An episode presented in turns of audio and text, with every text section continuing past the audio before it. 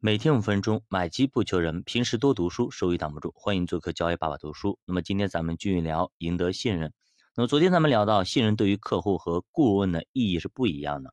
那么作者这里说，那么比如两个人相爱，对吧？那么彼此相爱，有可能呢我爱你多一点，有可能你爱我多一点，对吧？那么这都不影响两个人彼此相爱的这种本质，这种相爱的这种情况。两个人相爱了，相恋了，是恋人，但是信任却不一样啊。在信任关系中呢，一方信任而另一方被信任，两者的角色是不一样的。信任有点像两个人跳交际舞，那么一个人必须要去领舞，一个人跟随，那么舞才能够跳起来。那么如果领舞的和跟随的角色不明确，最好的结果就是两个人都跳了同样的动作而已，各自跳各自的，但是动作是一样。那信任里面有一个非常有意思的特点，那就是说。如果你这个人啊能够去信任别人，那么就意味着你可能会被别人信任。但如果你无法去信任别人，那么你肯定无法让别人信任你。也就是说，你信任别人的能力是成为可信之人的必要不充分条件。另外呢，作者也说，信任是非常个人的。很多年前呢，德士古润滑油的广告中有这样一首歌，歌词是。你可以放心把车交给那个衣服上有星星的人，那个带着大大闪亮德式古星的人。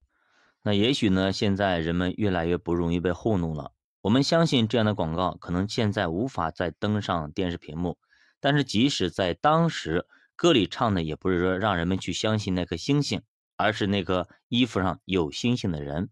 事实上呢，机构信任是一个矛盾的说法，我们不信任任何机构。我们不信任任何程序，我们相信的是人。如果一个机构里的大多数乃至全部都是可以信任的人，那么我们也许会相信这个机构的行为是可以被高度预判的。我们因此可能会将这样的机构和那些被我们信任的人联系起来。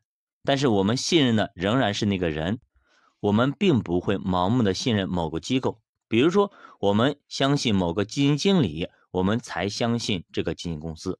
就是这样一个道理，信任要求能够去理解别人，并且呢，具有基于这种理解来采取行动的能力。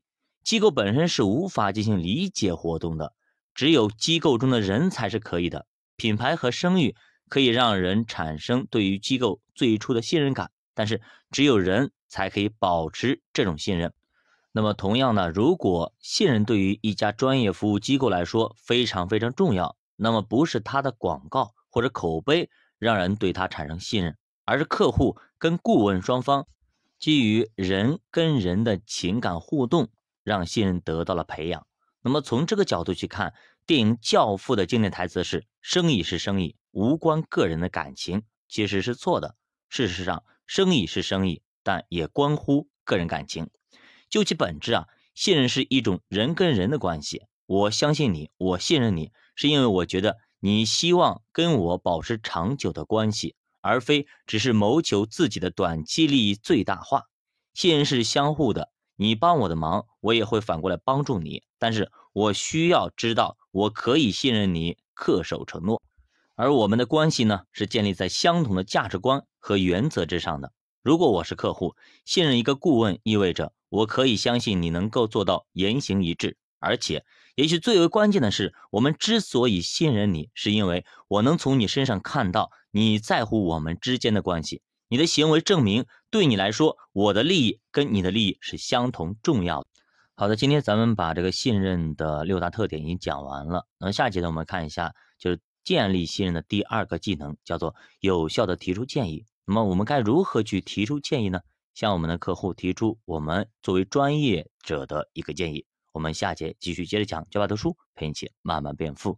如果大家对投资感兴趣，可以点击主播头像关注主播新米团，跟主播一起探讨投资智慧。再见。